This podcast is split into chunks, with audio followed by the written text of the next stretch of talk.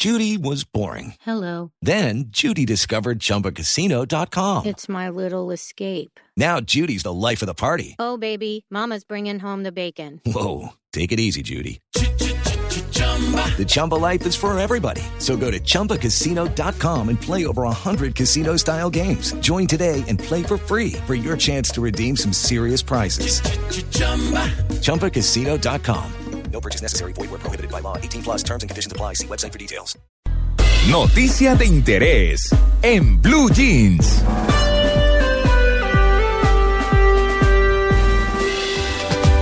Tito y Amalia, ¿ustedes eh, qué tan organizados son con el tema de la comida? Me refiero no a comer. No pregunte.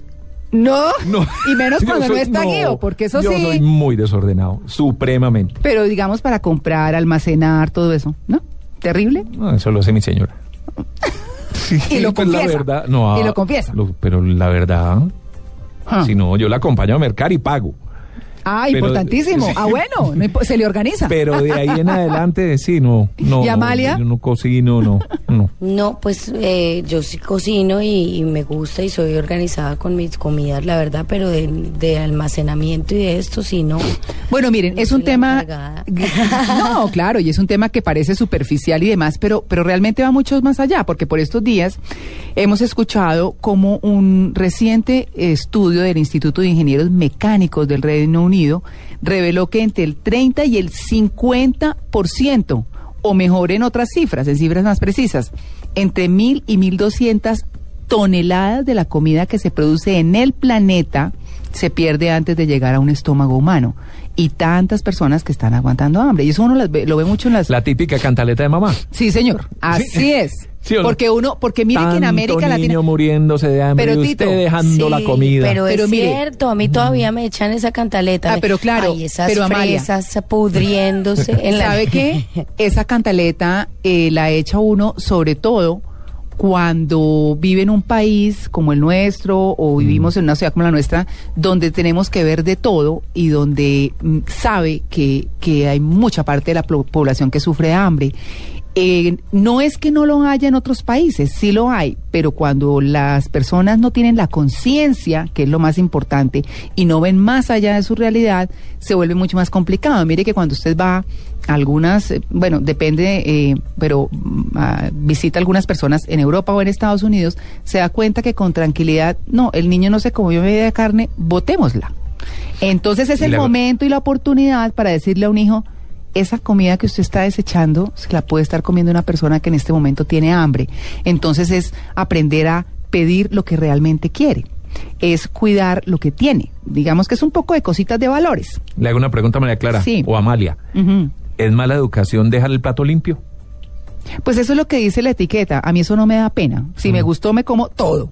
Hasta Así- la lechuga. Es que así también. me enseñaron en la Yo casa. también. y yo dejo el Claro. plato limpio cier- siempre. Claro, en y yo veo que la gente siempre deja un pedacito por ahí, alguna cosa. Yo no soy capaz. Pero en un restaurante, pero con no, una de la no, paz no, en no soy capaz. restaurante. no, en el restaurante sí que más, porque pagué por eso. Ah, yo en el Claro, restaurante- no, total, no, yo estoy de acuerdo con Tito. No me importa, Sí. no esté la etiqueta. Yo Ah, sí, no. toda. No, nada. Además Entonces, que- pero más que, que dejar los alimentos, era lo que decía María Clara, es antes de que lleguen eh, pues al estómago humano. Es decir, es posible que tengamos muchos. A mí, por ejemplo, me, me echan la cantaleta es porque hay frutas y, y me dicen, bueno, ya se comió el mango. No, ese mango se va a podrir y usted no se ha tomado ni un jugo de mango. a mí me da Pero dolor cuando este- boto comida, que se dañó algo. Sí, Digo, "Ah, bastante, qué rabia". que se ¿Cuántas daña. se? Eso es cuando más duele. 1200 toneladas. Eso es de ¿Cada cuánto? Uy, no. Ah, no, eso sí es no dice. mucho. No Ah.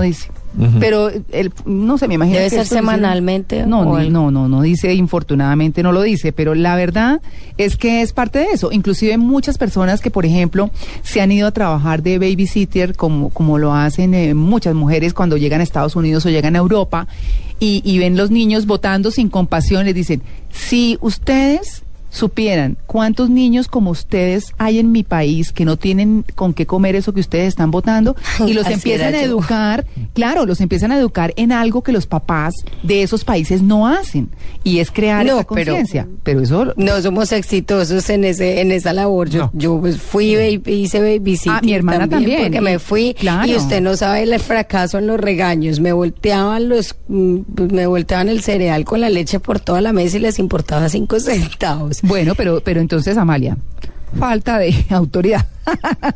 Ah, pero es que uno de Sí. babysitter, pues no creo que No, tenga mucha Es autoridad. ¿no? babysitter y Claro tenía que sí. 18 años.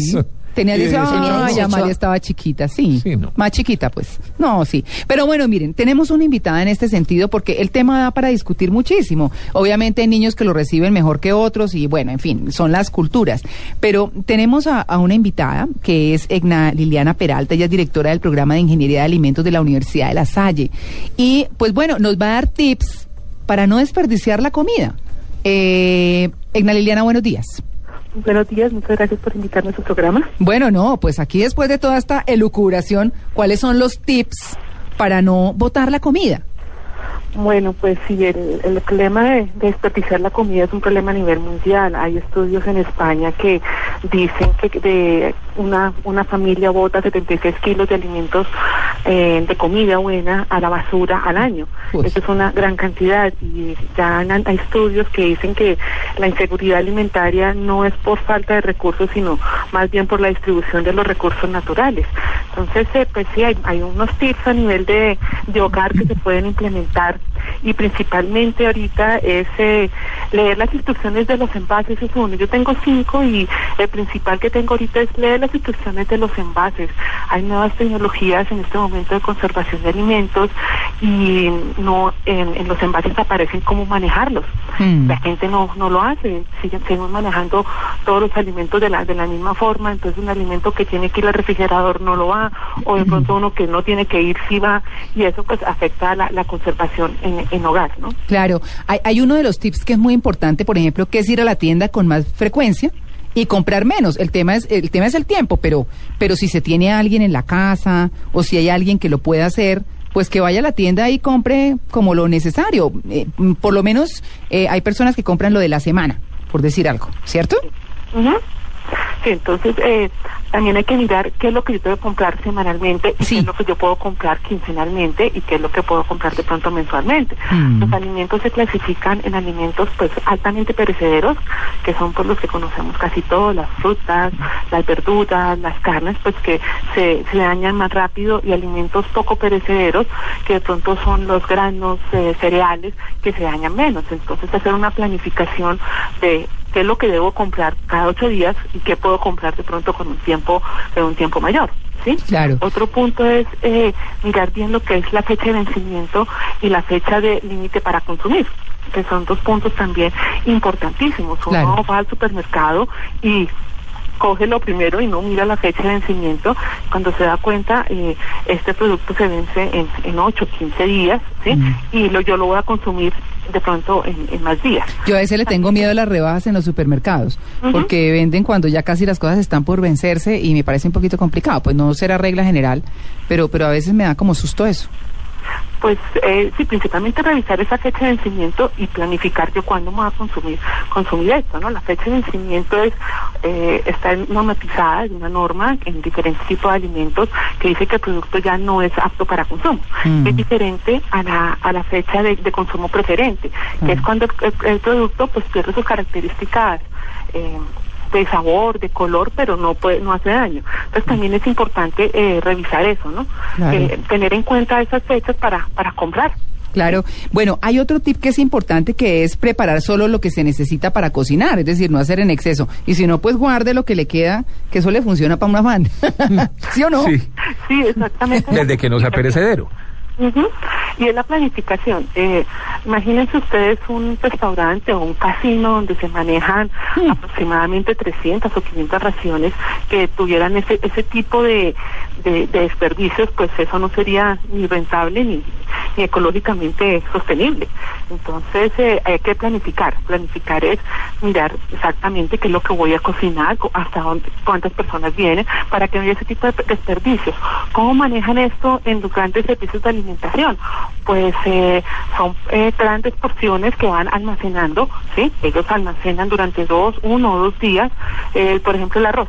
¿Sí? Mm. Y lo van sacando a medida que van saliendo los cada uno de los platos. Entonces, Mm. no- obviamente no se puede hacer eso en, en un hogar de tres personas, pero sí es un poquito la planificación de lo que yo voy a consumir en la semana o en, o en los 15 días. Claro, y, y, y, lo- y otro de, de los tips también importante es usar hasta el último residuo. Entonces estaba leyendo, por ejemplo, y, que cuando uno consume brócoli o consume coliflor, pues bota los tallos. Y resulta que esos tallos son tan ricos como los arbolitos que hay al final. Entonces, en lugar de botarlos, pues también se cocinan y se les pone lo que quieran. Me parece más rico el tallo que el arbolito. Es delicioso, es delicioso. eh, y, y por lo menos en mi, en mi casa yo me como los tallos. Lo que pasa es que yo como muchísima verdura.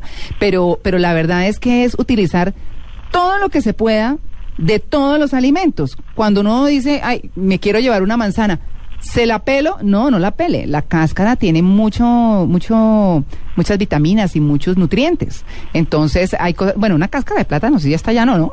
Un huevo. Sí, no. Ay, no, no, no, no. Sí, no, no, ni a palo, pero oiga, yo conocí una persona que se comía el pescado con todo y huesos, o sea, no quedaba ni la espina. ¿What? Sí, pero era una demoledora, ahí sí, como Ralph. Sí, una cosa impresionante. Los ojitos. Los ojitos.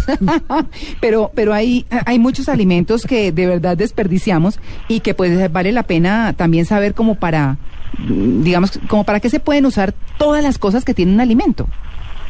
Sí, eso, eh, sí, lo que te hablas de las cáscaras, son de, de las, de los- las frutas que tienen cáscara delgada, son un alto contenido de antioxidantes y de fibra. Entonces, la costumbre sí es consumirla con, con cáscara. Hay una cosa que habla de, de almacenar la comida inteligentemente, pero que, pues que habla como de los tips, que se congela, tips, que se congela, que no, o cómo se debe guardar, cómo se deben guardar los alimentos. Esa es otra forma de conservarlos para que no se dañen. Sí, principalmente en, en hogar nosotros tenemos que tener en cuenta, pues obviamente no tenemos un cuarto frío, tenemos refrigeradores pequeños, Mm. pero hay algo que tenemos que manejar, es la mezcla de los alimentos. Ah. Un caso. Nosotros tenemos eh, frutas, verduras y carnes. Mm, Las frutas eh, se dañan principalmente por hongos, ¿sí? sí. Y, eh, pero cuando se lavan o cuando vienen del campo traen otros microorganismos como la, el, E. coli o la salmonela que no afectan la fruta, pero que están ahí latentes y si yo la coloco al lado de un pollo, sí llega y daña el pollo. Ah, Ya lo que nosotros llamamos la contaminación cruzada. Entonces es poder separar los alimentos ¿sí? en las diferentes partes de, tu refrigerador, cosa que no se, no se toque, no se acerque y podamos eh, eliminar, el- eliminar o bajar la, la contaminación cruzada. Entonces las frutas donde dice que son las frutas, las verduras donde son las verduras, Claro. separado de los productos cárnicos, separado de los productos procesados, para que no haya ese tipo de contaminación, porque obviamente no podemos tener un refrigerador para cada uno de los productos. Egna Liliana, le voy a mandar a Tito.